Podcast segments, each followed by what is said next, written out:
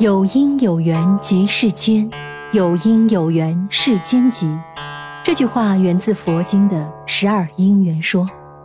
究竟何为十二因缘说？我们一会儿再来讲。先和大家听一段呢，在二零二二年热播的《梦华录》里，女主赵盼儿去寺庙里向大和尚请教情感问题时的一段台词。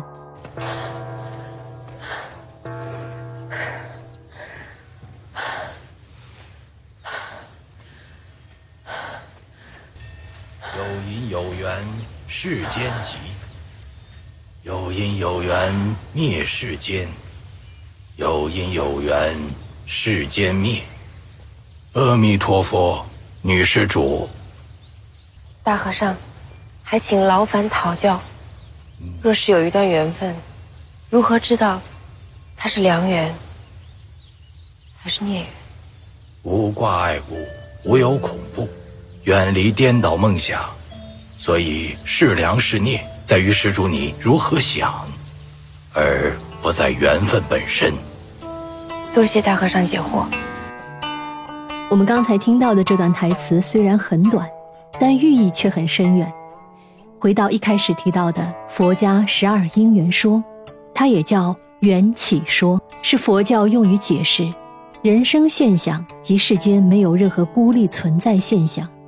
也没有任何永恒不变的现象，一切现象的产生和变化都因为一定的条件，叫做缘起。佛教的说法是：有因有缘即世间，有因有缘世间即，有因有缘灭世间，有因有缘世间灭。今日我们所收获的果，可能是前日、前年。甚至前世就种下的因，而我们以后将收获什么，也取决于今日我们所做的点点滴滴。姻缘也好，事业也好，健康也好，无一例外。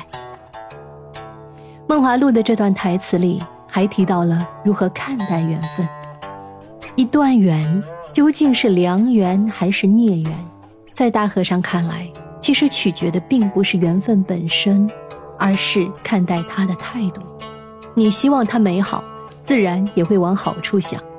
往后无论你与这段缘是聚是散，因为想到的是好的地方，内心总会有一份感恩和欢愉。